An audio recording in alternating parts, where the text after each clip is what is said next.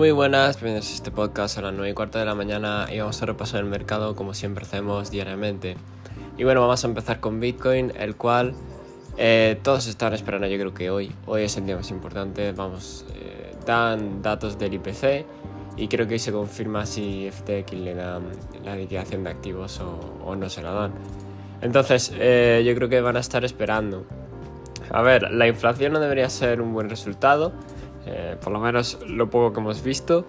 Eh, es probable que a lo mejor tenga un pequeño impulso a zona de los 27 y luego una bajada, como siempre hace, pero puede pasar de todo. Esto es solo una especulación, ¿vale? Entonces, eh, hoy día del IPC de Estados Unidos están muy parados tanto las criptos como los índices, ¿vale? Los índices pueden estar de la misma manera haciendo el mismo patrón del día del IPC pero yo creo que antes de tomar decisiones deberíamos de, esperar, ¿no? A que termine por lo menos el día de hoy.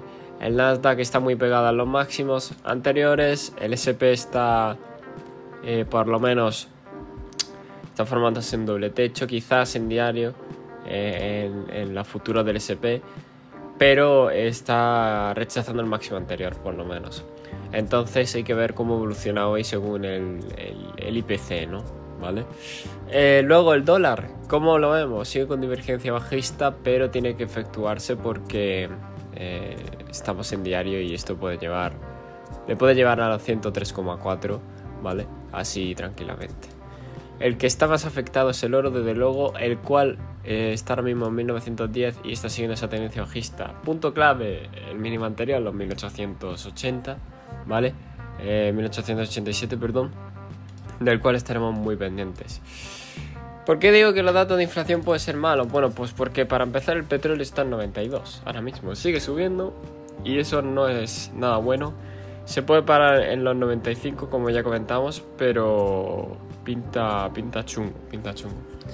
Mi recomendación es que no veráis hoy, que os esperéis a ver qué pasa en el mercado realmente y, y no os adelantéis, desde luego. Así que nada más, recordad, este podcast no es consejo de inversión ni nada de ello. Nos vemos en el siguiente.